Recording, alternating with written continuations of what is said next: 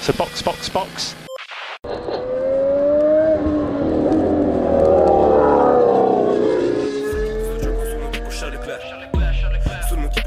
Giovane talento metto dietro pure Tengo dietro pure parto dalla Olá, sejam bem-vindos ao episódio 62 do Box Box Box, o original. O meu nome é Eric Andriolo e eu estou aqui hoje com a Aninha Ramos. Não existe pessoa mais animada do que eu hoje. E olha que a Ferrari nem fez um 2, hein? Risos. E olha que a Ferrari nem fez um 2. Animada, eu não esperava essa reação. Carol Cruz. Não teve vitória na casa deles. Suspende as fritas e manda o chopp. e Mauro Lebias. Chupa, Red Bull! Caralho, tá todo mundo muito feliz. ok. é, hoje a gente tá aqui pra falar sobre o GP da Áustria no circuito maravilhoso de Spielberg. Eu não chamei É muito foda. Esse circuito é muito bom. A pista é muito boa. Ela Aff, é muito bom. Ela é muito boa, cara. Eu, eu adorei esse GP. Foram dois GPs bons de uma vez só, nem parece 2022. Por mim, podia ter 10 corridas nessa pista todo ano. Os dois últimos anos a gente ficou meio mal acostumado que teve dois GPs da Áustria. Isso. Volta GP da Estíria. E a gente vê os carros correndo juntos desse ano. Cara, Porra! foi muito bom. Quando a pista é de Fórmula 1, que não é o caso de. ah, são 10 corridas até agora, né? Tá, não é o caso de 7 das 10 corridas que aconteceram até agora. que não eram pistas de Fórmula 1. Quando a pista é de Fórmula 1, os carros correm, né, cara? Muito Cara, foi incrível. Cinco numa curva. 5 numa curva, cara. Magnussen passando dois de uma vez. Cara, foi muito Foi lindo demais. No final das contas, ganhou o Magnussen. Isso foi muito doido. Quem vai ganhar? Quem vai ganhar? Magnussen? Magnussen. Uma hora parecia que era o Norris, né? Caralho, olha o Norris. Era o. Norris, é o Alonso, é o Mick, não, é o Magnussen. Não, o Magnussen. Ai, depois o Norris perdeu todas as posições. Mas enfim, vamos pra pauta. Bora. Chiamami Charles O pódio foi Charles Leclerc. Pra Vitória alegria de Aninha. campeão com pedal quebrado do acelerador. Foram três ultrapassagens do Verstappen. Três. Três. ultrapassou o Verstappen várias vezes. Que coisa linda. E o pedal dele tava com a mola quebrada, né? Porque é fly-by-wire e aí tem uma mola. E a mola não tava voltando tudo que tinha que voltar. Ele tava sempre com 20% de aceleração, sempre. Isso. Então ele não tava conseguindo fazer o downshift direito, né? Descer a marcha. Ou, Uhum. E, ou seja, uma puta vitória. Uma puta vitória super Uhum. tensa. Em segundo lugar, Max Verstappen, que correu sem tração dianteira a corrida inteira também. Chegou em segundo. Não sei o que, que a RBR arrumou nesse carro. Não tenho a menor ideia. Alguma coisa que não funcionou. Não deu certo, amigo. É, cara, ele tava desde o início da corrida reclamando É. que não tinha tração na frente. Tanto que foi aí que o Leclerc começou a atacar. Quando ele reclamou a primeira vez, o Leclerc ultrapassou ele. E em terceiro lugar, Lewis Hamilton, que é assim, é que nem uma tartaruga no alto da árvore, né? O que que ele está fazendo? A Mercedes tá comendo pelas beiradas. Exatamente. Eu vou fazer uma outra analogia. A Mercedes está sendo a tartaruga contra a lebre. Sim, verdade. sim. Sim. É verdade. e a gente sabe como essa história termina. Ah, ah, não conte com isso. Se a Ferrari continuar quebrando o motor, é capaz da Mercedes ficar em segundo no campeonato mesmo. Nossa, imagina que derrota pra Ferrari. E o Eric achando super divertido. ah, mas eu tava. Hoje eu tava torcendo muito pro Leclerc e eu tava já puto com a Ferrari antes de começar. Antes de começar a corrida, eu já tava assim, que merda que eu tenho que torcer pro Leclerc. Essa porra dessa equipe. Quando eu entrava no box, já ficava assim, não estraga, não estraga. Não Porra, as estraga. paradas Aí da, da Ferrari foram as melhores do GP. Foram, foram boas. Tem noção disso? quando a Ferrari bot- chamava alguém pro box, eu chegava a prender a respiração de tão tenso. Aham, é. Porra, o Sainz teve uma parada de 2.3. Foi, foi foda, foi- foram boas paradas. Eu não sei o que aconteceu. Assim, é, como a Ferrari ela tem um- uma roleta de merda que ela gira na corrida, né? Dessa vez não foi pit stop, não foi estratégia, ficou pra sprint, e foi motor explodindo. E aí o carro Exatamente. do Sainz imediatamente, pum! Literalmente! O motor Foi explodiu literal. literalmente. Inclusive, muito, muito, muito perigoso. A FIA vai ter que fazer uma bela investigação de como é que foram treinados os fiscais de pista da Áustria, porque eles não chegavam pra ajudar o Carlos. O carro descia na rampa pegando fogo. Gente, o carro não tem um freio de mão. É, ele eu pensei consegue... isso. Liga o freio de mão, filha da puta! Eu também, eu pensei que o freio de mão. Não, e que desespero, porque, tipo, era uma chamusquinha, do nada o carro todo, e o Sainz lá, e o carro voltando, e, e, os fiscais olhando. E ele não, eu conseguia sair, ele não podia sair, porque se ele saísse não segurava o carro, o carro ia rolar de volta pra pista, ia ser pior ainda. Cara. Que desespero. Que desespero. Assim, na hora desespero. foi assustador, mas olhando a cena agora, que o carro está bem, dá pra botar até aquele memezinho daquela musiquinha meio. meio os três patetas, sabe? né? é. o. Fred Sabino postou aquele gif do Faustão. Tá pegando fogo, bicho! Eu amo! Eu só pensei assim, cara, que bom que a gente pode fazer essas brincadeiras, A primeira sabe? coisa que eu Que pensei bom. foi: tá pegando fogo, bicho! Só que não tá pegando fogo, bicho apareceu uma pessoa imediatamente com extintor. Ali apareceu É. um fiscal com o extintor na mão e uma luva na outra. E aí ele parou, começou a tentar parar a roda do carro. Pegou o carro pela roda. Que nem um Ele idiota. botou um calço na roda, mas o carro já tava com velocidade descendo. Mas um cara, né? Um Foi, cara. um cara. Não, isso porque primeiro veio um cara com extintor, aí ele viu o problema, largou o extintor, voltou correndo e deixou o Carlos lá, tipo... Tipo, what? Foi horrível, a, a FIA precisa muito... A gente ri aqui, a gente ri de nervoso, né? Porque a FIA precisa muito rever o procedimento de treinamento desses fiscais, porque alguma coisa deu muito errado ali. Deu. Agora, o bizarro é também quando, é, o corte da transmissão, né? Porque tava, Ah. a gente tava lá assistindo, aí o fogo começou a ampliar. Quando o negócio ficou ruim, eles cortaram pro pit wall da Ferrari. A gente fica, meu Deus, É. o que está acontecendo? É, é, Mas isso é. é. porque não pode. Eu entendo, mas que dá uma agonia não vê andar. Dá uma agonia, mas é porque assim, eles não sabiam o que, que ia acontecer. O fogo tava Uhum. chegando e o Carlos não pulava. Imagina mostrar o que, que eles mostraram com o Grosjean, sabe? Porque com o Grosjean a gente viu a explosão, né? A gente viu a explosão, a gente viu a É, explosão. é. Bom, mas enfim, com esse resultado, que não teve Carlos Sainz no pódio, e tinha tudo pra ter o Carlos Sainz no Era pódio, pra ter sido um 2, Ferrari. Era pra ter sido um 2. era pra ter sido um 2. Hum. Quando não é estratégia, é um motor que desiste de existir. Foi o primeiro motor do Sainz a dar problema. O Sainz ainda não tinha tido problema de motor, ao contrário do Leclerc que teve dois estourados, né? E esse motor foi trocado no Canadá. Era É. a terceira unidade de potência dele. Já é a quarta vez que um carro da Ferrari não termina, né? Enfim, é, assim não vamos longe, porque Pois o é. campeonato está 208 para o Verstappen, 170 para o Leclerc e a Red Bull lidera com 359 contra 303 da Ferrari. É isso. E quem tá atrás tá bem mais atrás, então nem coloquei.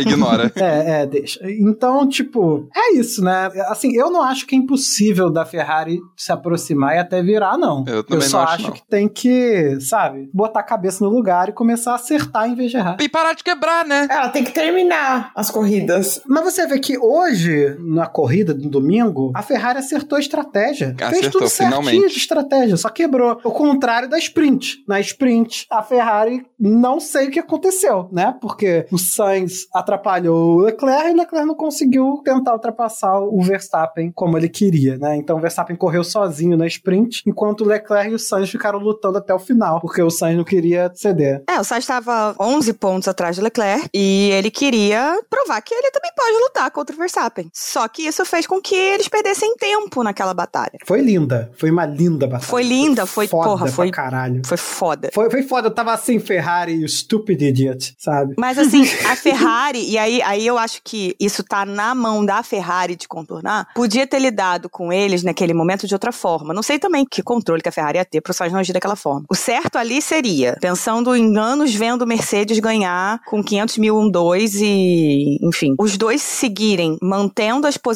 de 2 e 3, já que o o Leclerc foi exprimido pelo Verstappen, o Verstappen largou maravilhosamente bem, tirou todo o espaço do Leclerc, todo o espaço. Tanto é que ele não conseguiu fazer a linha correta para entrar e o Sainz tinha espaço para ultrapassar. Pensando em estratégia, qual era a melhor estratégia ali? Mantém o 2-3 e os dois vão tentando chegar juntos no Verstappen. Quem tiver mais rápido, passa. Então, por exemplo, tá lá, Leclerc e Sainz. E o Sainz tá indo mais rápido que o Leclerc, manda trocar. Se tá Sainz e Leclerc, o Leclerc tá indo mais rápido que o Sainz, manda trocar. Não era pra ter tido briga na pista. Só que isso tinha que ter saído lá do briefing e eles falarem: olha só, mantém as posições de largada, a não ser que dê um, um chabu enorme, e a gente vê quem tá com ritmo melhor pra passar pra chegar no Verstappen, porque senão a gente perde muito terreno se vocês brigarem. Mas não. A diferença dessa situação da Ferrari para os milhares de 1-2 que a Mercedes fez é que a Mercedes claramente só tinha um campeão. E a Ferrari tem dois com muita possibilidade de serem campeões, com muita vontade de serem campeões, garra para isso e talento para isso. É, então acaba que a Ferrari tem que gerenciar uma briga que a Mercedes não tinha essa dor de cabeça, porque o Bottas era escudeiro mesmo. Por mais que ele falasse, ah, eu tô pronto, eu quero ser campeão e eu aprendi, aprendi a bater o Lewis Hamilton, todo mundo sabia que não ia bater nada, sabe? Agora, a Ferrari não, a situação é outra. São dois pilotos que querem ser campeões, que vão partir para cima um do outro, e isso é muito mais difícil de gerenciar do que um Hamilton Bottas. É, vai, é mais é uma situação mais parecida com Hamilton versus Rosberg, que é ele se engalfinha na pista, dá merda, a equipe perde ponta, abandona os dois. Isso sim dá problema. Com a diferença que Hamilton versus Rosberg era um carro superior Exatamente. e eles não estavam Exatamente. sacrificando o construtor. Eles não estavam sacrificando o campeonato. Pois é. É Pois é. isso.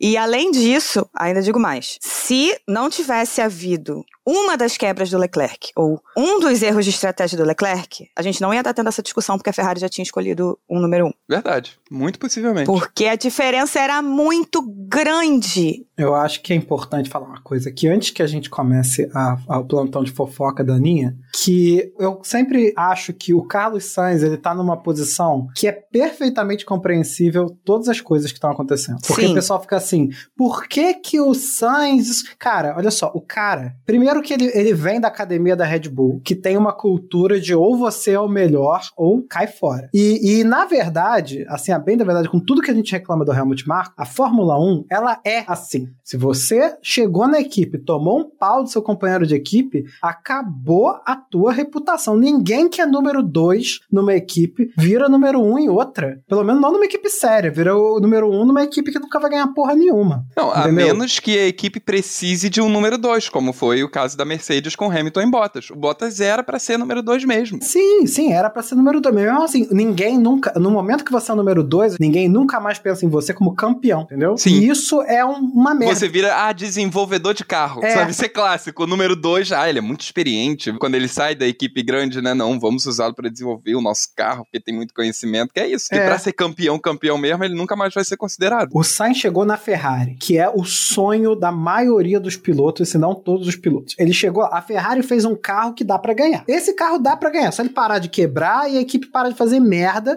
esse carro consegue ganhar esse campeonato esse ano. Então, o cara tá numa posição ali e o Leclerc é o garoto de ouro que tem 50 anos de, de contrato, que todo mundo já trata como um futuro campeão da Fórmula 1 e ele não. E predestinato. É, ele tá na situação que, assim, se eu não me impor, se eu não colocar aqui que eu sou tão bom quanto, ou até melhor do que o Leclerc, e que eu não sou segundo piloto, acabou minha carreira. Então ele tá numa situação que eu acho perfeitamente compreensível. Se eu tivesse no lugar dele, eu estaria pensando. como- Eu acho que qualquer um que tem Sim. noção estaria pensando igual, assim, eu não vou arredar a pé daqui. Com porque certeza. no momento que eu aceitar que eu sou segundo piloto, acabou minha vida na Fórmula 1 e, e tudo que eu posso conquistar. E ele quer, como todo mundo, ele quer ser campeão um dia. E ele Claro. sabe que nesse carro talvez ele possa. É verdade. Eu concordo com você, mas. E aí, é o que eu tenho dito sempre: isso tá na mão da Ferrari. Exatamente. Tá? A. Ferrari tem que saber gerenciar isso. Por quê? Ele tem que ter essa gana, ele sempre vai ter essa gana. É bom pra Ferrari que ele tenha essa gana, mas ele não pode deixar que isso tire pontos da equipe, que é o que aconteceu em Silverstone. A Ferrari tem que encontrar um jeito de manter o Sainz com isso, né? Com essa vontade, motivado e com a Aham. possibilidade de ser o primeiro piloto. E ao mesmo tempo saber colocar ele no lugar dele quando ele não tiver no nível do Leclerc, como foi, por exemplo, no fim de semana passado, sabe? Em Silverstone, que ele não estava no nível do Leclerc. O Leclerc estava indo muito melhor do que ele. É, talvez algum acordo, algum novo acordo precise ser estabelecido pra É. eles conseguirem seguir em frente sem prejudicar o time. E lembrando que ele não tinha nenhuma vitória até semana passada. Exatamente. Pole position, entendeu? Então para ele é muito importante isso. Mas É enfim, muito mais uma vez o importante. problema é da Ferrari. A Ferrari não está sabendo lidar com coisas boas. Ela não está sabendo lidar com ter um carro bom. Ela não está sabendo lidar com ter uma equipe boa de pilotos, entendeu? Quanto tempo que isso não acontecia, né? Pois é. Uma coisa que a Ferrari costuma fazer, e aí eu conversei com o pessoal mais, né, que tá mais por dentro de como funciona a Ferrari, o pessoal italiano e tal. Bastidor! É, bastidores. é que a Ferrari não costuma botar em contrato número um e número dois. Então isso é decidido realmente de boca durante a temporada. Então, assim, todo ano o Sainz vai ter a oportunidade de ser o piloto número um. Até 2024, eu acho que é o final do contrato dele, se não renovar. E ainda tem possibilidade de renovar de novo, né? Ele e Leclerc têm contrato até final de 2024. Então, acabou esse ano, não deu? Ano que vem, ele vai ter a oportunidade de ser o primeiro piloto. É só ele bater o Leclerc na pista. Que é mais fácil falar que fazer. Exatamente. Vai um pouco além também, que é a questão do estigma, entendeu? Tipo, o Bottas. Não, sim, o estigma é uma ele coisa. Tá na- ele tá em outra equipe, mas ele continua com o mesmo estigma. É, o estigma é outra coisa. E tem uma diferença também. Foi uma coisa que a Ju Miyahara falou no episódio passado. O Bottas sempre teve um ano de contrato. Então ele estava sempre muito pressionado. Era muito complicado pra ele, assim. Eu, eu imagino, mentalmente, você saber que no final do ano você pode estar sem emprego, né? Então você tem que fazer o que a equipe precisa que você faça. O que o Bottas precisava fazer era ajudar o Hamilton a ganhar. Ponto. O Carlos, não. O Carlos tem contrato até 2024. Foi renovado no início desse ano. Então ele tem uma folguinha que ele pode arriscar. E é um problema engraçado, né? Que é um, um problema que ele tem na pista também. Quando ele arrisca, ele arrisca demais. Ele vai longe. Então, quando ele erra, ele erra pra valer. É, tanto que na sprint ele atacou o Verstappen e ele foi por fora numa curva que não é bom ir por fora, né? E não Uhum. conseguiu e perdeu a posição de volta pro Leclerc. Isso foi Sim. na primeira volta, né? Sim, ele precisa calibrar esse timing dele, o feeling dele de quando arriscar, no que arriscar, o quanto arriscar. E não é só na pista, pelo visto. É também nas relações com a equipe e com o próprio companheiro de equipe. O negócio tá ficando feio na Ferrari. Tá bonito, não. Vai se criando um clima terrível. Clima Vai. tenso entre os brothers. Torta de climão. Não, as duas garagens estão sem se falar né, na Ferrari. Se dizem os rumores. Os rumores são de que as garagens estão irritadas. Que tá faltando comunicação. Ah, nem, é um mod italiano. Eles estão gritando um com o outro e sacudindo a mãozinha. É isso que Aham. Eu tá tenho certeza que alguém fez uma carbonara com creme de leite. Certeza. É, a gente teve a comprovação desse rumor, né? Porque com a vitória do Sainz não foram as duas garagens comemorar, né? Foi só a dele e parcialmente. Então, o É, rumor o- não é só tão rumor assim. É, o que o, o Leclerc disse depois, né? Mas é aquilo. RP, né, galera? Relações Uhum. públicas. E Leclerc é muito bem ensinado a fazer relações públicas. É, o Leclerc é, é 100% media training. Total. Aquilo ali é... o É. menino dos olhos da, da assessora de imprensa. É, ele já é bonzinho e ele ainda é muito bem treinado. Então, de acordo com eles, o que aconteceu foi que o horário do avião estava muito apertado e o Charles ainda foi chamado para fazer exame antidoping. Então, os mecânicos dele correram para fazer as tarefas que tinha que fazer para finalizar tudo para poder pegar o avião. O Charles correu para tirar foto, depois correu para antidoping e foi embora direto.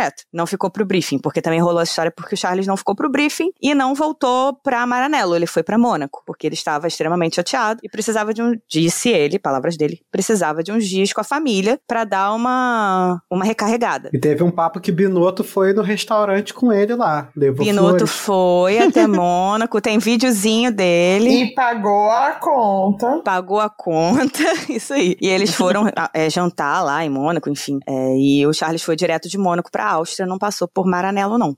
O clima está Tenso. tenso. Aí vamos pra fofoca, fofoca, fofoca mesmo. Carlos teve esse problema horrível, né? Era pra ter sido um dois, enfim, todo mundo muito chateado na Ferrari com isso. E aí ele tava falando lá com uma jornalista italiana, explicando, enfim, falando que tava indo muito bem até o motor quebrar e tal, que ele podia ter tido um bom resultado, podia até vencer, não sei o quê. E aí veio o Leclerc falar com ele. Falou assim, pô, pena, né, cara? Que pena. E aí o Sainz não falou com ele. Eu tô passada, chocada. E ignorou solenemente. Meu Deus.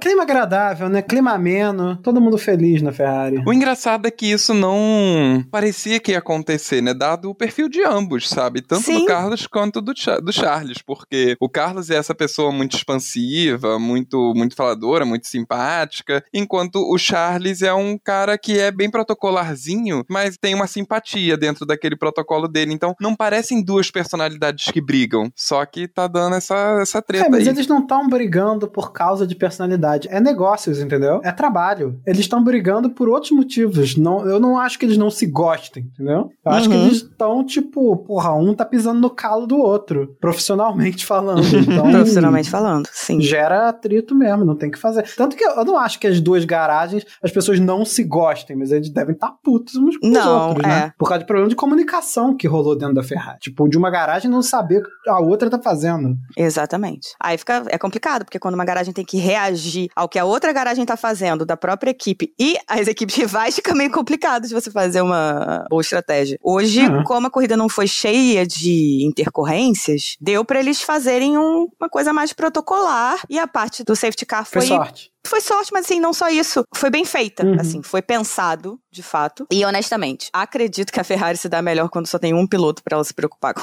com, com tá. estratégia. com estratégia, viu? Que é uma bosta, mas é verdade. Mas olha só, vamos sair do assunto cavalinhos mancos, pôneis malditos da Ferrari. Vamos falar sobre o GP em si, porque apesar dessa cagada que colou na Ferrari, principalmente na sprint, né? Cara, a sprint foi boa, a sprint foi legal de ver. A primeira sprint que é boa sozinha, né? A gente não tem nenhum motivo, assim, maluco de fora que fez ela ficar boa. Eu não vi a sprint, tô bem chateado. Assim, o, o Hamilton largou de trás porque bateu, o Russell também largou de trás, mas não foi por isso. E o circuito de Spielberg, que a gente já falou, também é maravilhoso, né? Agora, a FIA colocou a regra, finalmente, né? Finalmente esse ano eles falaram: olha só, gente, a regra, a pista é a linha branca. Acabou esse negócio de na curva tal é a zebra, na Uhum. curva tal é metade do carro na zebra, sabe? Acabou essa merda. E aí, em Spielberg, ninguém consegue fazer as duas últimas curvas direito dentro da porra do circuito, entendeu? Porque é muito rápido. Tanto não consegue que eles colocaram o sensor ali. Aham, é, ali tem Então, sensor. quando eles saem daquelas duas, saem naquelas duas curvas, é automático. Deletou, volta. É automático. As outras não, as outras é no vídeo. Mas ali é automático. E a gente não vê, porque ali não tem ultrapassagem. Não dá pra ter. Mas é muito legal de assistir o onboard ali, apesar de não ter ultrapassagem, porque é uma insanidade você fazer aquelas curvas. É uma insanidade. Mas aí a gente não via, a gente só ficava vendo assim: Fulano recebeu aviso de furar. Nossa, tu trocentos alertas. Mil alertas. Bandeira preta Foram e branca. várias penalizações, bandeira preta e branca direto. Os três da frente estavam com bandeira preta e branca. Tá? Leclerc, Verstappen e Sainz estavam a um, uma espalhada de tomarem cinco segundos. É engraçado, ninguém pensa no circuito da Áustria como uma pista difícil, porque não é uma pista difícil, mas é difícil de você fazer ela rápido sem você sair. É muito difícil. Eles saem fácil. Sim. E, e eu acho que como teve muita batalha também, isso também ajudou É, a ter tava mais. pressão, né? É, todo mundo na pressão, todo mundo tentando ultrapassar, todo mundo tentando defender, tendo que acelerar muito, então acaba errando mais, não tem jeito. Né? Se fosse uma corrida protocolar, como sei lá, ano passado, com os carros do ano passado, tinha menos. Apesar de que Uhum. o, o Norris é dono de perder tempo por causa de limites de pista. Sim. Meu Deus do céu, Norris, por favor. Ah, Aliás, falando em Norris, olha só, tem, tem uma coisa que a gente tem que falar hoje, porque foi, é o seguinte: o Norris teve uma briguinha ali com o Russell que ele foi jogado pra fora e essa briguinha ficou como, tipo, normal, não teve nenhuma penalização, não foi Uhum. isso? E a gente teve outras instâncias onde teve penalização e isso lembra o pessoal da corrida anterior que não teve nenhuma penalização. Cara, tá, tá rolando uma discussão agora na FIA por causa de regras novas de ultrapassagem. Porque a regra nova é uma merda. Ela é horrorosa. Eu, Assim, já tô adiantando, nem tenta entender a regra. Ela é difícil pra caralho de entender. É, ela, ela faz referência à, à tangente, né? O ápice da curva,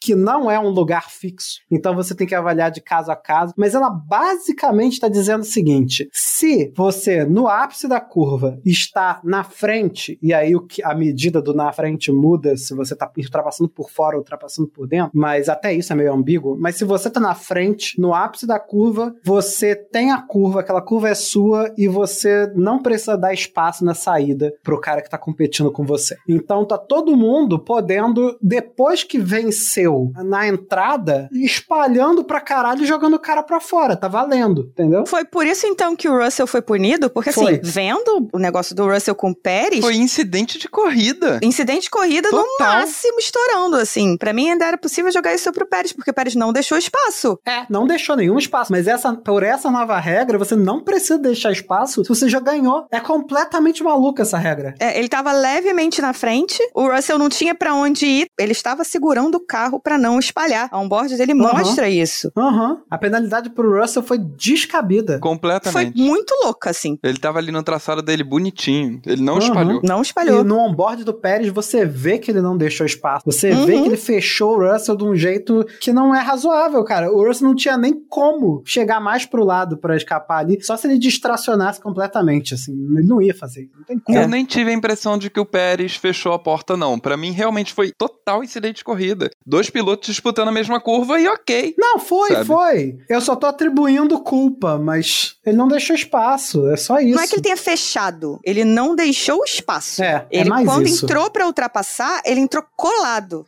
Não tinha o espaço de um carro entre ele e a linha, né? Que é o que eles normalmente falam. Ah, tem que deixar um espaço de um carro pro coleguinha poder ter espaço, né? Não tinha espaço. O, o Russell tava praticamente na, na zebra. Mas ele tava meio que fechando, entendeu? Depois que eles passaram, ele terminou de virar e aí Isso. ele apontou o carro reto numa trajetória que colidia com a trajetória do Russell, simples assim, Sim. entendeu? Ele tinha que estar mais pra frente pra fazer isso. E ele não tava, então bateu. Então a culpa foi dele. Assim, incidente de corrida. Mas a- ele mesmo causou um incidente de corrida, sabe? Sim. E aí a penalidade foi pro Russell. Eu não Tipo, entendi foi nada ali, viu? Vou, vou ser sincera. não. zero, zero. Muito maluco. E o pessoal tá começando a encher o saco e falar que a FIA só favorece quando é a, a Red Bull. Mas tá feio. Bem, é. Eu não tenho opiniões sobre isso porque eu tô com os universitários. Vamos falar sobre a final do ano passado, né? Já começa aí. Mas enfim. é, é, por isso. É, Mas antes é. disso, o papo era que sempre favorece a Mercedes. Agora o papo Aham. sempre favorece a Red Bull. Então eu fico meio assim, é, eu, eu não consigo levar muito a sério. Assim, é a segunda corrida que o Pérez deixa de ser punido, ou é, há uma leniência, no caso dessa de, de hoje, por uma coisa que tá nele. Não, na corrida ele passada ele cortou curva pra, em, em disputa de posição. Aquilo é inacreditável que ele não foi punido. Duas pois vezes. é, então, é, então assim, pode não ser, provavelmente não é, mas que chama atenção, chama. Uhum. Acho que as pessoas não estão falando só porque é Red Bull, não. Acho que tá chamando atenção essa situação, até porque a Red Bull tem um ótimo carro, não sei o que que houve hoje, mas a Red Bull tem um ótimo carro, os pilotos são bons, apesar de não saberem ultrapassar sem jogar o coleguinha pra fora, e não, não tem necessidade disso, né? Não tem necessidade de- desse tipo de corrida pra nada, então, assim, meio que não dá pra entender por que que não são punidos.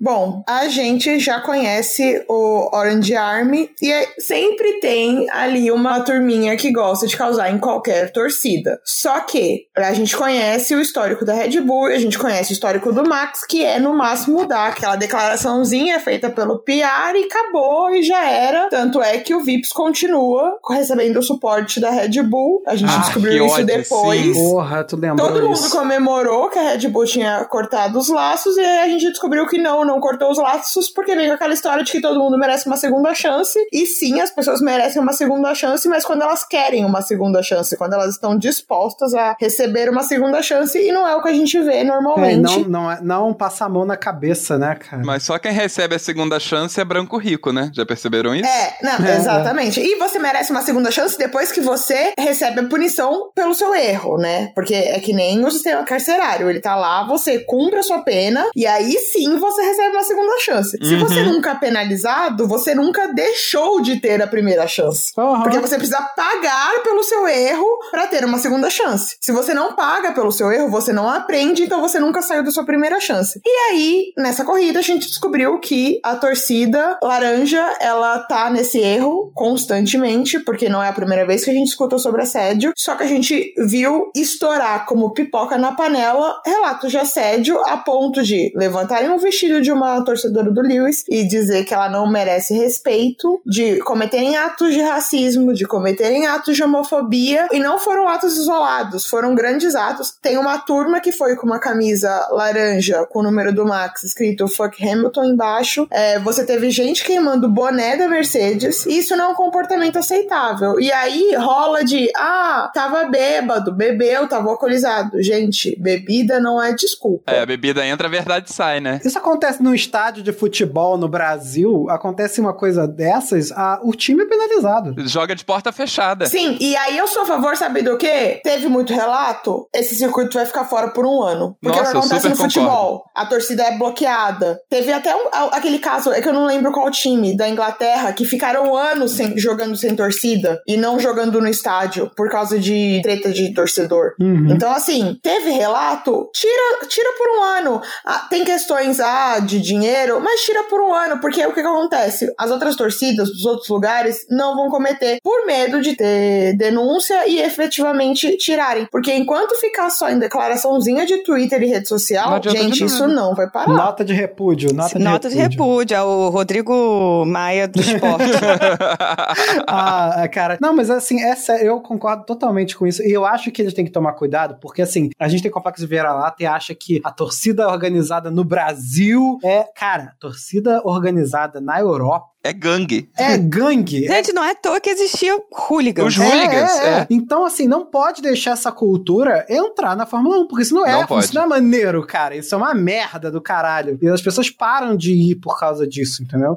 Aqui no. Brasil a gente já reclama, que fala que, pô, só é ruim de ir em tal, tal lugar em Interlagos. Se for mulher, não pode ir por causa disso, por causa daquilo. Porra, agora imagina, tipo, você não pode ir no autódromo em geral, porque vai ter a torcida de não sei quem. Porra, cara, não tem a menor condição. Não, isso não E, existe. gente, pelo amor de Deus, sabe? Do mesmo jeito que você escolheu pra quem você torce, você tem que deixar e respeitar as outras pessoas escolherem pra quem elas quiserem torcer. Tipo, você vai pegar uma pessoa que você nunca viu na sua vida, você vai assediar ela porque ela torce pra um cara que você não gosta. É. Você também deve torcer pra um cara que ela não gosta. E, tipo, mano, respeito, sabe? É o mínimo. Eu fico muito revoltada com isso. E a Fórmula 1 tem 10 torcidas, entendeu? No mesmo lugar, não tem só duas que é fácil de separar. É todo mundo junto, não tem essa porra. Cara, exato. E assim, eu, eu fui pra Interlagos a primeira vez ano passado. Putz, foi um ótimo jeito de começar, foi. Mas eu não fui antes justamente por isso, porque eu não tinha nenhum cara pra ir comigo, porque eu não tinha segurança de ir sozinha. E aí eu fui privada de curtir o esporte que eu gostava por medo. Exatamente. Eu comprei pra ir sozinha na cara e na coragem. Acabei fazendo contato com a Carol Polita. Conheci a Carol aqui. Então, assim, a gente fez um grupo que era majoritariamente feminino. Acho que só tinha o Caio, né, com a gente, de homem. E a gente ficou ali naquele grupo, meio que se protegendo. É, eu mesmo passei por uma experiência em Interlagos. Eu fui a Interlagos em 2012. Fiquei no setor G, né, que é o setor popular. E foi uma experiência, assim, absolutamente fora do normal, sabe? Eu frequento estádio a minha vida inteira, sabe? Eu fui, eu fui tricolor muitos anos. É, tricolor aqui do Rio, né, Fluminense. É, então, eu sempre estive no Maracanã, sempre estive no Engenhão, estádio do América, estádio do Volta Redonda. Eu rodei muito estádio aqui pelo Rio. E eu nunca vi o nível de atrocidade, de assédio, de abuso que eu vi em Interlagos em 2012. Tanto que eu nunca mais voltei a Interlagos por causa disso. E o curioso é que, assim, eu nem tive problema comigo, não. Assim, vi uma galera chata, uma galera escrota, mas não vi problema comigo. Eu via problema acontecendo principalmente com mulheres ao meu redor, assim, um abuso muito Sim. absurdo. E hoje, lendo os relatos do que aconteceu na Áustria, eu fiquei muito chocado, porque aparentemente a coisa lá aconteceu de uma maneira assim, meio no efeito de manada, sabe? Virou, tomou uma proporção muito gigantesca, tanto que pularam esses relatos e tem que ser punido, tem que ser punido. Mas tem que ter o risco sim da Áustria ficar sem o GP por um ano, ou de acontecer o GP com porta fechada, ou de a partir de agora começar a botar nos contratos que relato de assédio vai ser punido, porque tem que ter um jeito da FIA punir isso, porque não dá pra torcida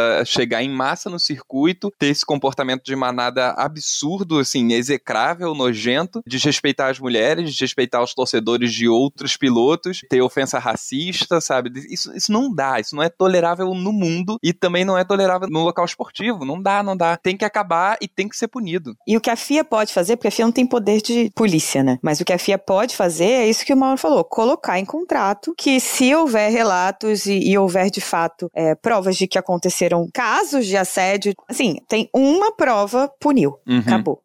Porque... Tipo quando aparece um torcedor argentino imitando macaco no Brasil, nessas né, coisas. É isso, uhum. sabe? Aí a FIA vai e pune o organizador do GP. Justo. Isso em qualquer um, qualquer país. É, por quê? Isso faz com que o GP, o organizador do GP, se sinta impelido a, de fato, evitar esse tipo de coisa. Uhum. Ou faz melhor, ou faz melhor. Sabe o que, que é? Colocar a culpa na cerveja? Faz um GP sem álcool.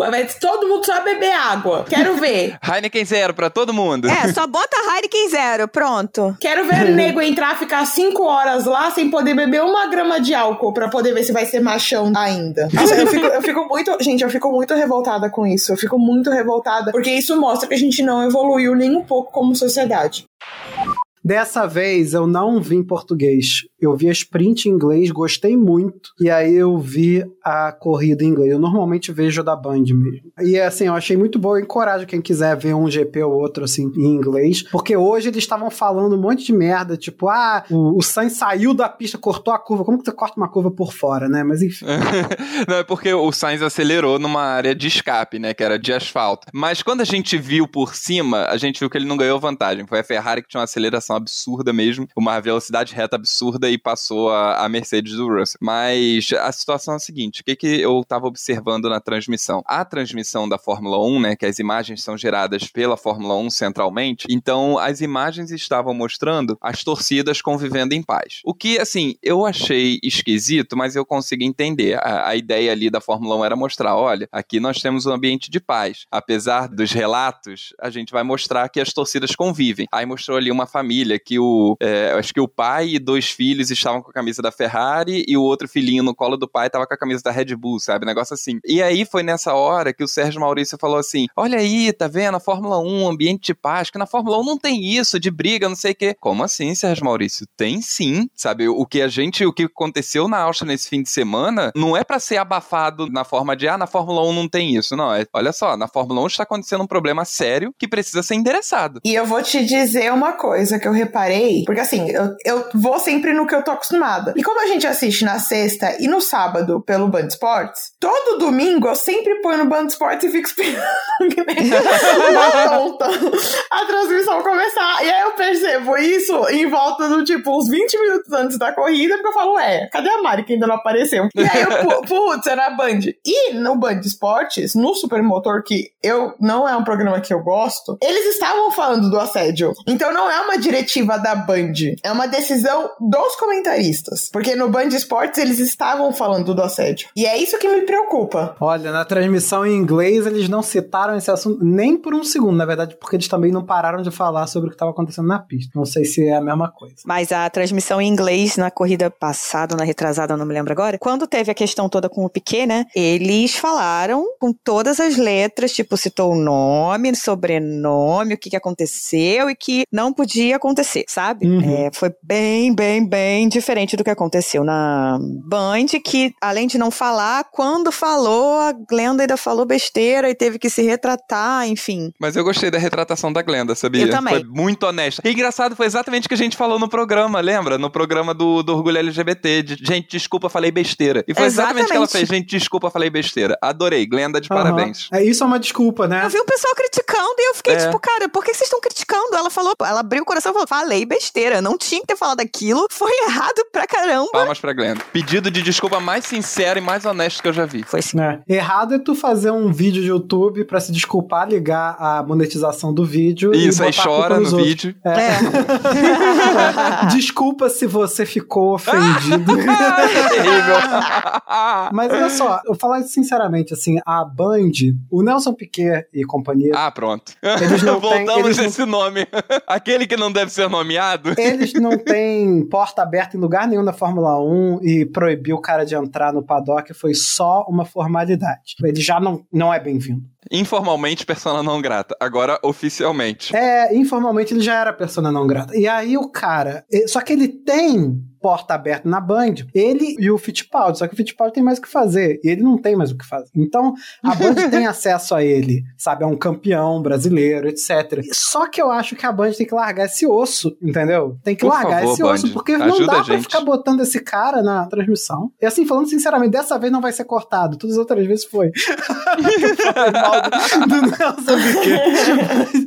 Mas dessa vez, eu acho isso sinceramente, assim, que a, a Band tem que pensar se ela precisa ter o Nelson Piquet, se ela precisa ficar falando toda hora com o cara, porque ele chega lá e fala merda, entendeu? Ele chega lá pra tirar onda do dia que ele trapaceou e ninguém pegou ele. E se você quer um cara desse Ele na- tira na onda disso, Cara, eu vou te falar, o Pietro Fittipaldi participando das transmissões coloca muito mais informação e dá muito mais profundidade pra transmissão do que pensar em colocar Nelson Piquet. Nossa, o Pietro é ótimo. Sim, porque o Piquet não tá mais lá, ele não sabe nada mais. Eu gosto, eu gosto também quando o Pietro participa. Aliás, Pietro, quando você resolver parar, vá ser comentarista de Fórmula 1, porque teu caminho tá bem traçado pra isso, viu? Porque tá bom. Eles tinham que trazer o Rubim Barrichello também, porque o Rubim Barrichello é legal. Aliás, Pietro, se quiser também aqui falar com a gente no podcast, a gente vai te mandar uma Seja DM. Muito bem-vindo. Vão lá encher o saco do Pietro Fittipaldi pra ele entrar, pra ele vir aqui. Ele vai vir arrastado. ele acabou de falar contra o assédio e acabou de. de, de... É tipo, vão lá, na porta do Vão lá na porta dele. A gente vai fazer doxing, né? Botar todas as informações. Que horror! Nossa, que É horror! brincadeira, gente. É brincadeira. Não façam isso, pelo amor de Deus. Vamos, vamos pra nota. Nada aconteceu. Vamos pra nota. Nota. Bom, vamos dar as notas dos pilotos, os 10 que chegaram nas posições que pontuam, em ordem alfabética entre a gente, então começa a Aninha. Vamos lá. Em primeiro lugar, Charles Leclerc, nota 10. Cara, tem- não tenho o que dizer. Ponto. Corrida perfeita, três ultrapassagens lindas. Três ultrapassagens do Verstappen. Em segundo lugar, Max Verstappen, nota 9. Não só não teve um ritmo tão bom, né? Mas cometeu um, um errinho aqui, outro ali, deu uma travada de roda, enfim. Reclamou bastante do carro. Então, nota 9.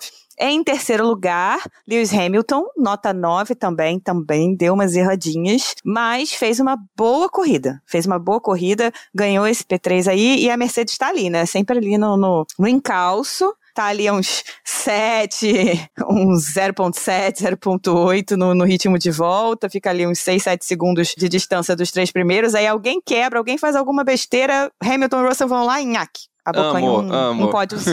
é isso. Se você quer comer pelas beiradas, você tem que estar perto das beiradas. Exatamente. Em quarto lugar, George Russell, nota 8, também ficou um ritmozinho um pouquinho abaixo do, do Hamilton. Teve a questão do- dos limites de pista também. Não teve tanto controle sobre o carro, mas recuperou muito bem depois de ter ido lá pro final do, do grid, né? Chegou em quarto. E detalhe aqui, pro fato de que os dois bateram na classificação e a Mercedes teve que reconstruir praticamente o carro dos dois para sprint e eles não tinham tantas peças sobressalentes, né? Então eu li em algum lugar que o Russell parece que correu com uma asa com um pouco mais de downforce também. É, então, ainda mais importante que ele conseguiu chegar no quarto lugar. Em quinto lugar, Esteban Ocon. Dei nota 9 pro Ocon, porque eu achei que ele recuperou muito bem. Eu gostei muito da corrida do Ocon. Ele lutou pra caramba, ultrapassou. Enfim, fiquei empolgada vendo o Ocon correndo hoje. Correu muito bem. Em sexto lugar, Mick Schumacher, assim, incrível Mick Schumacher hoje. Eu dei nota 9 porque tá em sexto, né? Mas,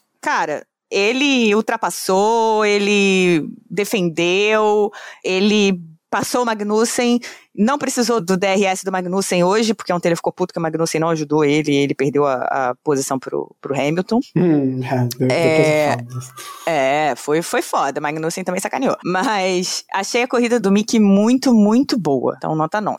Em sétimo lugar, Lando Norris, 8,5. Aquela coisa, né? Ele não consegue não sair da pista, né? É meio complicado, filho. Vamos aprender a, a segurar o limite de pista, vai. Podia ter ficado aí, de repente, na frente do Schumacher, até na frente do Ocon, mas limite de pista é realmente o grande inimigo do Norris, além da McLaren. em oitavo lugar, Magnussen, nota 8. Ficou atrás do coleguinha de equipe. Não teve o mesmo ritmo também, então É isso. Em nono lugar, Daniel Ricardo, nota 8. Fez uma boa corrida, tava com bom ritmo. Não é o ritmo do Norris, mas estava com bom ritmo. Achei uma coisa interessante que foi na sprint, que ele estava mais rápido que o Norris e a McLaren simplesmente não respondeu o Ricardo. O Ricardo falava, gente, eu acho que eu posso ir mais rápido. Vamos tentar? O Ricardo falou isso, a gente troca, se não der, a gente destroca. Acho que vale tentar. E a McLaren não respondeu. Ah, vou ver, vou ver, vou ver, e não respondeu. Vou ver e te aviso. Na volta a gente compra. É. Aí eu fico assim, McLaren, olha só, vocês não tem que imitar a Ferrari de 2022. Você tem que imitar a Ferrari de 2021, que tava ali lutando pelo quarto lugar e tava fazendo isso, trocando posição, papapá, maximizando ponto. A Ferrari de 2022 tá fazendo merda. Não é para vocês imitarem a Ferrari de 2022. Vocês precisam maximizar ponto. Mas enfim, em décimo lugar, Fernando Alonso, nota 8, também fez uma ótima corrida, ficou um pouquinho abaixo do, do Ocon sim, mas no final não ficou mais próximo do Ocon, porque a equipe errou no pit stop dele, não prendeu direito a roda, a roda tava com vibração, ele teve que voltar e fazer outro pit. Vamos lá para as minhas notas. Leclerc 10 me fez sorrir como nunca, com três ultrapassagens no Verstappen. Por mim, daria 10 mais, 10 mil, quantos ele quisesse. Verstappen 6, porque não gosto dele, passou pano para torcedor que fez merda. e é isso. Hamilton 10, que conseguiu beliscar um pódio porque dois carros ali saíram, foi. Mas, vamos lembrar que ele teve dois pits horríveis. Mercedes, pelo amor de Deus, me ajuda a te ajudar. Russell, 10, maravilhoso. Ocon, 8. Schumacher, 10 pelo conjunto da obra, porque foi um fim de semana incrível. Norris, 8, podia, né, o quê? Respeitar os limites da pista e não tomar punição, fico grata. É, Magnussen, 8. Ricardo, 8. Alonso, 8. Ia dar 7, vou dar 8, porque ele mandou um aqui não, pituco, pro Yuki. e aí. Foi muito bom aqui. Eu, Foi eu muito tive que aumentar minha nota porque foi outro momento que me arrancou bons sorrisos. Bom, eu dei 10 pro Leclerc por causa da vitória de campeão com o carro fudido no final, super nervoso e, e ele começou a perder tempo mesmo nas últimas 10 voltas. Um detalhe, cada áudio do Leclerc que aparece na transmissão, todo torcedor do Leclerc já tem taquicardia, Sim. tá? A gente já tá com um transtorno pós-traumático. Nunca presta. O Leclerc apareceu, você já tá assim, o que, que foi agora, Ferrari? Aham. Bom, eu dei 10 pro Verstappen, desconsiderando coisas de fora da pista, mas eu dei 10 porque ele foi ultrapassado várias vezes porque ele tava com um carro sem tração, fudido, a, a corrida inteira. Então ficou 10 pra ele porque eu acho que ele não cometeu erros de pilotagem. Hamilton, 9, tirei um ponto porque bateu sozinho na qualificação, ainda bateu na frente da torcida Red Bull, tomou vaia até o dia seguinte, né? É, Russell, 9 também pelo mesmo motivo. Ocon, eu dei 9 porque ele correu muito bem. É, não foi nada maravilhoso, mas hoje foi um dia que o Ocon apareceu. Ele deixou de ser samambaia e virou uma borboleta, sei lá. Schumacher. Mick Schumacher. Você podia ter pelo menos ficado nas plantas nessa. Deixou de ser sa- samambaia e virou uma roseira, Ah, samambaia não vira nada. vai- né? Virou uma roseira cheia de espinho. Uma espada de São Jorge, pronto. Virou uma espada de São Jorge. Tirando mal Schumacher. olhado da sua casa. Justo um piloto tão feio. É, o Ei! Schumacher. Tadinho do ratinho. Mauro, você não parece com ele, cara. É só na foto. Você é a versão bonita do Ocon, Mauro. Já Obrigado. falei. A foto que é tirada por um fotógrafo profissional pra ele não parecer tão horroroso quanto ele é. Enfim. Schumacher, cara, a gente tem que falar sobre o que aconteceu no sprint, né? O Schumacher defendendo o Hamilton pra cacete. O Hamilton frustrado sem conseguir passar duas raios que o Pérez passou sem suar, né? Mostrando que a Red Bull tá muito à frente da Mercedes. E o Hamilton não conseguia, mas o Mick tinha a ajuda do Magnussen, né? Mesmo Uhum. assim, cara, ele usou essa ajuda muito bem, defendeu muito bem, foi excelente, nota 10. O Mick hoje também correu. Até o Magnussen dizer tchau. É, pois é, já vou chegar no Magnussen. Norris, nota 8, parabéns. Magnussen, eu dei 7, porque apesar dele ter corrido bem, até ganhado a disputa de cinco carros, cara, foi filha da putagem ele ter tirado. Ele tirou de propósito. Não, não adianta falar que não foi. Foi de propósito. Ele passou a, a sprint inteira dando DRS pro Mick, pro Mick segurar o Hamilton. Só que a posição do Mick era a última que tinha ponto, era um ponto. E aí chegou no final, ele falou assim: agora chega. Eu não vou deixar o meu companheiro de equipe ganhando ponto. Eu não vou ganhar, achar meu companheiro de equipe, todo mundo ficar passar o fim de semana inteiro falando do Mick Schumacher defender o Hamilton. Eu, o fã-clube do Mick Schumacher já é maluco, acha que ele é o melhor piloto que existiu, né? E aí o garoto nem fez nada na Fórmula 1 ainda. E aí o Magnussen falou, agora já fiz o que eu tinha que fazer, foda-se, meu irmão. E meteu o pé mesmo, largou o garoto. O Hamilton papou ele ali, nem, nem pensou duas vezes, né, sem o DRS. Gatilho. Então, é.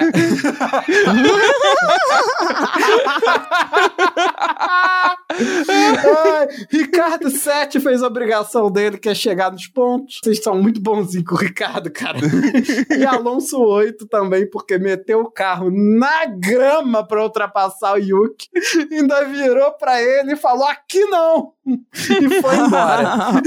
Então vamos lá. Leclerc 10, não tem como dar outra nota pro Leclerc. Ele fez três ultrapassagens no Verstappen. A Ferrari ainda deixou o Verstappen dar um undercut no Leclerc de quase 7 segundos e o Leclerc foi lá e tomou de volta. Fez aquela ultrapassagem linda, então deixa o Leclerc. O Verstappen, ele fica com uma nota 8 porque fez uma boa corrida, mas foi apenas razoável. O Hamilton fica com 10 porque a corrida foi ótima, ele conseguiu chegar ali no pódio, que é isso, a Mercedes fica ali comendo pela beiradinha, vai ali, pega uns pontinhos e tá no páreo. Ainda faltam mais de 10 corridas até o fim do ano. A gente não chegou na metade da temporada. Então ainda tem muita coisa para acontecer. O Russell nota 8, o Ocon nota 8 também pela boa corrida. O Mick eu dei um 10, que eu gostei, pô, chegar em sexto com uma Haas é muito bom. Inclusive, boa corrida dos motores Ferrari. A, a Haas estava bem, a Haas estava voando na reta. É, já a Mercedes não se pode falar a mesma coisa, né? Porque não. a Mercedes estava carregando um milheiro de tijolo no porta-mala. tava completamente sem condições.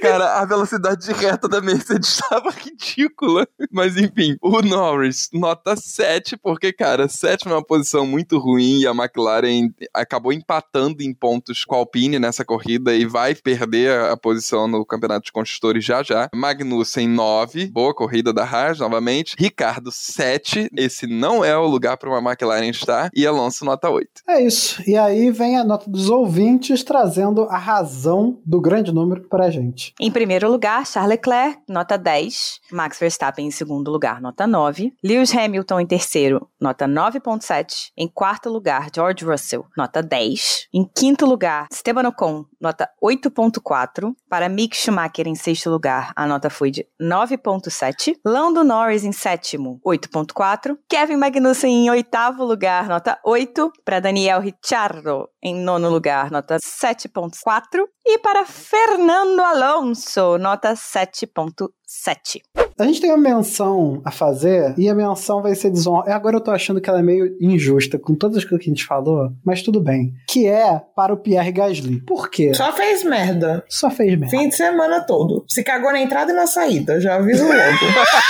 Nossa senhora. Olha, a Alpha Tauri não tá ajudando. Não tá nada, não, não. nada. Tá um lixo Mas esse a. Alpha nunca ajudou, gente. Aí, aí que vocês têm que prestar atenção. Não, ano passado tava bom. Ano passado tava, tava um carro é. bom. Mas o conjunto da obra do Pierre esse ano tá complicadíssimo. Tá, tá não sei ruim o que, que tá acontecendo, se é o carro, se é essa história de não conseguir sair do relacionamento tóxico com a Red Bull, enfim. Ah, ele renovou de novo. Ele renovou de novo. É porque, assim, na verdade, o contrato dele é você está aqui enquanto você quiser ficar, entendeu? Então aí ele bota assim, é sempre por mais um ano. Aí no ano seguinte é tipo renovação automática. Se ele não disser não, renovou. É, e, e o Helmut Marko falou que quer manter ele, só que vai tirar o Pérez? Vai tirar o Verstappen? Não vai, né, cara? Então Jamais. vai manter ele aí pra sempre. Então é isso. Gasly hoje errou, errou feio, errou ruge. Tirou o Vettel da corrida. Vettel que já tava ferrado, porque a Aston Martin já tava uma bosta. Não, ele tirou o Vettel da corrida, ele bateu no Hamilton na sprint. Verdade. Eu tô com pena do Vettel. Aliás, a gente devia ter dado uma menção honrosa pro Vettel, que foi chamado a sair de direção por mandar a FIA tomar no c... na reunião de pilotos. Ele falou alguma coisa que a gente não sabe o que que é, mas o artigo que ele violou foi o artigo de causar Da moral e dos bons moral costumes. contra. Ele só mandou uma vai se fuder, virou as costas e saiu antes da reunião que acabar. beleza. Eu não sou pago pra isso.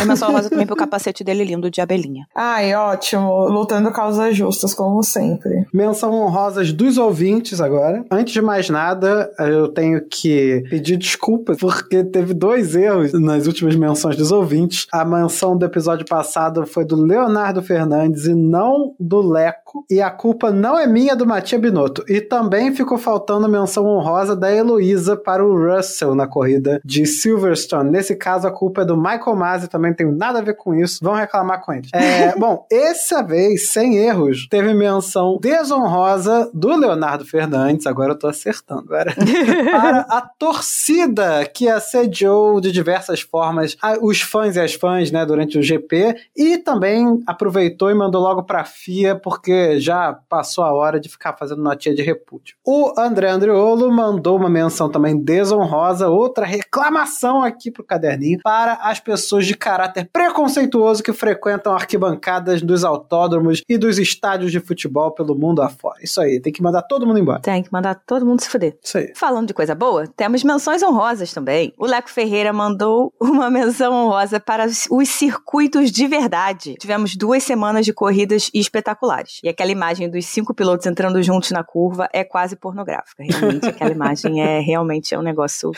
inexplicável. É. A Thaís Costa mandou menção honrosa pro Sainz, que estava fazendo um papel excelente na briga pelo campeonato de construtores, até que o motor da Ferrari desistiu de É, correr. é. E o André Andriolo também mandou menção honrosa para Carlos Sainz, apesar da quebra do motor. É que não foi culpa dele, a corrida dele estava boa até então. A gente pode usar esse espaço para comentar a possibilidade que a Ferrari na próxima corrida vai colocar o motor consertado em vez de um motor novo para o Sainz e arriscar quebrar outra vez? Olha, eu espero que eles tenham aprendido com o que eles fizeram com o Leclerc, né? E não façam a mesma coisa. Eu espero que eles já vão direto pra coisa que eles fizeram no Canadá com o Leclerc. Foi meter logo dois motores novos, tomar uma punição só, que aí de 9 mil, e só perder, entre aspas, e nem vai perder, né? Porque com certeza absoluta com aquele carro Sainz recupera muitas posições, mesmo que seja na França. Uma corrida só em vez de duas. Porque o Leclerc ficou sem pontuar em duas corridas, né? E aí teve uma que chegou em P5, então pontuou menos. Espero que eles evitem o que eles fizeram com o Leclerc e com o Sainz. Mas, sendo a Ferrari, É, preparem as menções desonrosas para a próxima corrida. pois é, não sabemos o que virá. É. Nós temos e-mails. Denis Martins reclamou com a gente. Ele disse que a gente deu uma passada de pano pro Leclerc, porque ficou mais da metade da corrida pedindo para trocar de posição com o Sainz na pista. E quando o Lando fez isso em Monza no ano passado, levou o esporro da gente. ah, mas isso aí é culpa da Aninha, que, que, é a, que é a torcedora do Leclerc. Aham, aham. Ó, ó, eu tenho, eu tenho duas explicações pra isso. Uma, Lando tava pedindo pra trocar pelo primeiro lugar, numa corrida que não tinha risco nenhum. Acho sacanagem. Dois, porra, Leclerc, o que ele fez na, na corrida passada, no- na Cops ali no final, mereceu toda a passada de do mundo de qualquer reclamação que pudesse ter. Apesar de que eu, de fato, concordo que ele devia ter passado, porque nesses últimos anos eu mudei muito, e nesses últimos anos mesmo, mudei muito a minha posição em relação a ordens de equipe. Não tem porquê dois pilotos da mesma equipe ficarem batalhando na pista se isso pode ser resolvido simplesmente dizendo: moço, deixa o coleguinha passar, vê se ele vai mais rápido. Se ele não for, a gente troca. O Simba concorda comigo, tá vendo? O Simba concorda. É porque o Ele Simba concorda ele é torcedor do, do Pérez, ele tem que concordar com você. É claro. E eu pago a comida dele, é melhor que ele concorde, né? É melhor que ele concorde. É exatamente o que o Batia Binotto falou pro, pro, pro Leclerc aquele dia. Olha só, paga sua comida com você. você não vai dar um pio, entendeu? Enfim, o Denis Martins terminou a crítica falando que foi um episódio top e festejando o time Red Bull. E aí a gente tem que é obrigado a falar essas coisas no ar. É isso aí. E o Lucas Conrado, nosso amigo, ex-editor, mandou um e-mail pra gente também. Eu vou ler um pouquinho porque eu achei muito legal, eu achei fofo. Primeiramente, muito obrigado. Obrigado por me fazerem voltar a ver Fórmula 1. Se não fossem vocês, eu não tinha tido um domingo tão emocionante na frente da TV, gritando que nem um maluco. Meus vizinhos devem te odiar, mas amo vocês. Obrigada. Ele tá falando do GP de Silverstone, só pra contextualizar. Aqui tem muito grito também em horários que não tem jogo de futebol e eu acho que os vizinhos ficam, o que que tá acontecendo? O Eric falou um negócio nesse episódio que eu sempre senti, especialmente no ano passado, quando Mercedes e McLaren tinham carros. Lewis Hamilton chegando pra tentar ultrapassar parece o Darth Vader. É exatamente isso. Ainda mais com esse carro prateado e preto que parece uma TIE Fighter. Quando ele aparecia atrás do Lando no ano passado, eu sempre lembrava das TIE Fighters atacando as X-Wings nas trincheiras da Estrela da Morte. Galerinha do Star Wars tá firme e forte aqui também. É, sobre a Ferrari, ele fala: a Ferrari parece eu jogando Motorsport Manager com meu TDAH no talo, sem conseguir pensar direito nas estratégias. Eu desisti do Motorsport Manager depois de perder o primeiro lugar porque esqueci de mandar o carro abastecer. ah, não! Ai, não. E pra terminar, ele fala bem da Haas, que está cheio de orgulho da Haas, principalmente do, do Mick Schumacher botando pressão no, no Verstappen. Se Gunter Steiner tem um milhão de fãs, eu sou um deles. Se Gunter Steiner tem um fã, esse fã sou eu. Se Gunter Steiner não tem fãs, é porque eu morri. é isso aí, fã e é do isso, Gunter. obrigada, Lucas. Isso aí. E os nossos apoiadores? Vamos lá. Smooth Operator. Nosso muito obrigado de, De coração. coração. E os nossos apoiadores dos outros planos são Leco Ferreira, Hugo Rodolfo Costermani, Leonardo Fernandes Santos, Heloísa Gama, Thaís Souza Costa, André Andriolo, Jéssica Cristina Médici, Letícia Lopes Gal, Rodolfo Pinheiro Tavares, Carol Polita. Gente, tá escrito Polita com dois L aqui, Polita é com dois T, hein? Vou corrigir aqui. Ah, esse, esse negócio de acento de italiano é uma merda. Polita! Jaime Ferreira de Oliveira, Juliana Miyahara, Diogo Moreira. Diogo Moreira, que inclusive é Verstappen até o osso e deve estar ofendidíssimo com o nosso episódio. Que bom. Caralho! Sinto muito, mas não me retratarei. Sinto muito, mas não sinto nada, Diogo. Escolha ídolos melhores da próxima vez. Liane Oshima, Vitor Martins, não confundir com Vitor Martins do Grande Prêmio, e Bruna Soares. Pra quem quiser apoiar a gente, temos planos de apoio, que são quatro, vão de 5 a 50 reais. Eles estão no Apoia-se e no PicPay. Vocês também podem usar o nosso e-mail, podcastboxboxbox.gmail.com, como chave do Pix, além de, claro, mandar mensagens pra gente maiores do que 280 caracteres. Pra falar com a gente nas redes sociais, estamos no Twitter e no Instagram, no arroba cashboxboxbox. E, além disso, não deixem de nos avaliar no Spotify. Cinco estrelinhas, por favor, para aumentar o nosso alcance. Isso aí. E com isso, ficamos para a- daqui a duas semanas tem corrida, então na próxima você decide. É isso aí. Próxima corrida é França. Ah, Ah, uma bosta. Não vou falar isso porque ano passado foi ótimo e vai que esse ano esses carros dão alguma chance. é, pode ser, pode ser, pode ser, talvez. Tá, tem que trocar aqueles negócios lá de titânio que fura pneu por uma gilete pra ver se dá uma animada na corrida. Que, nossa. a, a pista que a pessoa com epilepsia não pode nem ver a corrida, né? É verdade. Porra. Tinha que ser uma pista tipo Mario Kart, com lava, assim, pra ver se ficava divertido. Que puta merda, que pista ruim! Nossa, o Mauro acionou o modo kamikaze. Que que é isso? Ah, eu odeio Paul Ricard, odeio. o que eu não entendo nessa pista é o seguinte: ela tem 50 mil opções de trajeto. E todos são uma bosta. que consegue alterar nada. Pelo amor de Deus. então é isso aí, É galera. isso, box, box, box. Box, box, Box, box. box, box. Valeu. Valeu! Marco falou que quer manter ele, só que não. Desculpa, só que vai tirar o. Caralho. Uma pastilha. É, uma pastilha. Vou voltar ao imperador, né? O Helmut Marko. something, something, destiny. Über die Linie. And P1! Yes, sir! Yes!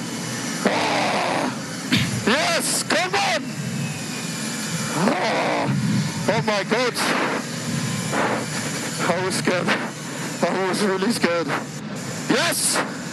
Amazing job. No words.